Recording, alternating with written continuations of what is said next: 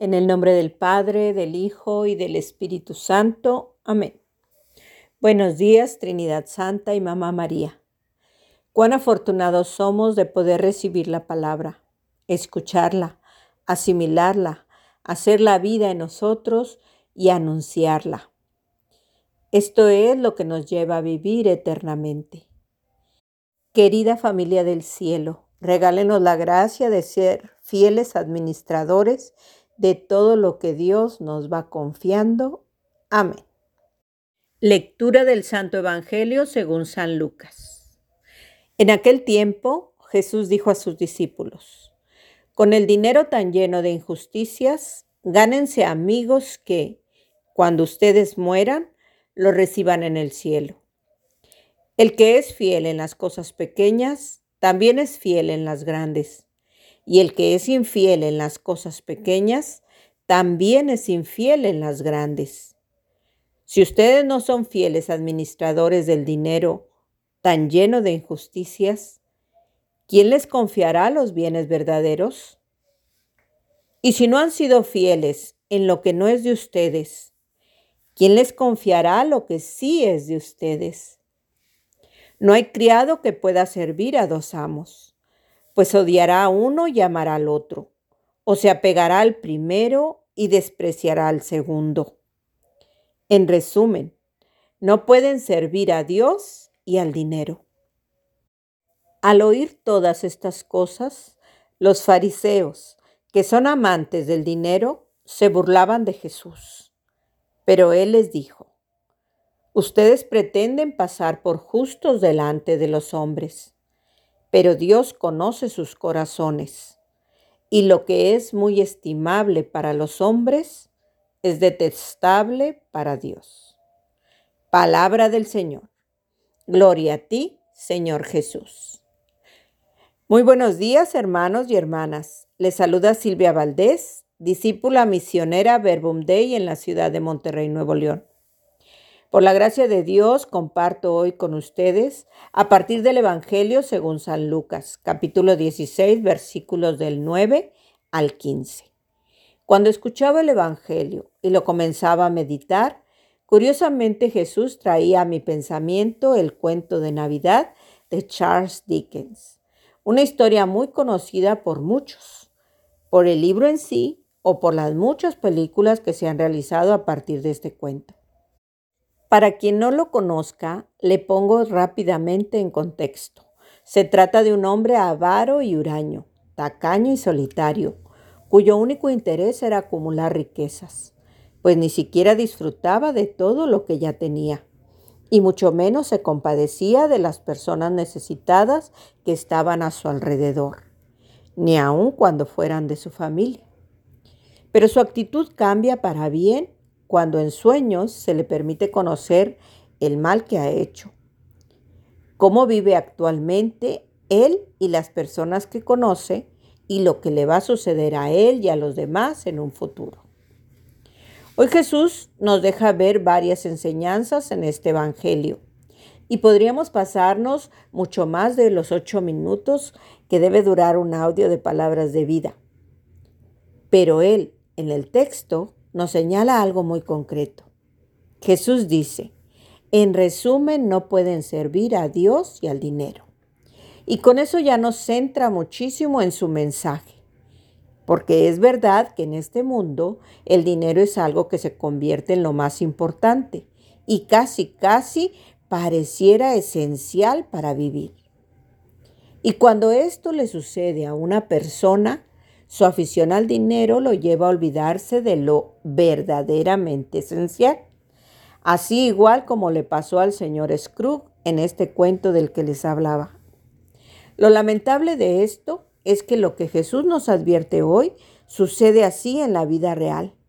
Son muchas las personas que en su deseo de acumular riquezas, dinero, joyas, propiedades, bienes materiales, se olvidan hasta de su familia, de sus padres, de su esposo, esposa, de sus hijos, hermanos, amigos. Miren, hace ya varios años leí un desplegado de media página en un periódico local de mucha circulación, donde una señora hacía una denuncia en contra de sus hijos, quienes, en su afán de quedarse con toda la herencia del padre que había fallecido, se habían confabulado para declarar enferma mental a su propia madre. Y esto lo hacían con la colaboración de abogados, médicos y autoridades. Eran millones en dinero, propiedades y bienes lo que estaban buscando apropiarse a la mala, pasando por encima de la mujer que les había dado la vida. Qué triste debe haber sido para esta señora ver cómo sus hijos, a los que amaba, estaban cegados por el dinero ante el que se doblegaban como un dios. No hay criado que pueda servir a dos amos, pues odiará a uno y amará al otro, o se apegará al primero y despreciará al segundo. Cuando el dinero es lo más importante para ti, te olvidas de todo, te vuelves esclavo de eso. Ya no eres tú quien posee el dinero, es el dinero el que te posee a ti. Toda tu vida se centra en dinero. Vives para trabajar, no trabajas para vivir. Y eso si es por medio del trabajo que obtienes el dinero, porque también hay quien lo consigue a base de engañar, mentir, robar, asesinar, delinquir. El que es fiel en las cosas pequeñas, también es fiel en las grandes. Y el que es infiel en las cosas pequeñas, también es infiel en las grandes. Ser fiel en las cosas pequeñas. ¿Cuáles son las cosas pequeñas? Durante esta pandemia muchos nos hemos podido dar cuenta cuáles son esas cosas de las que podemos prescindir porque no son esenciales.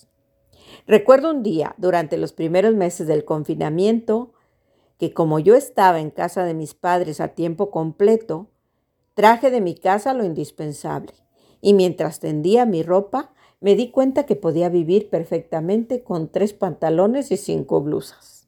Y le di gracias a Dios porque me permitía reconocer lo verdaderamente esencial, el amor y la unión en la familia.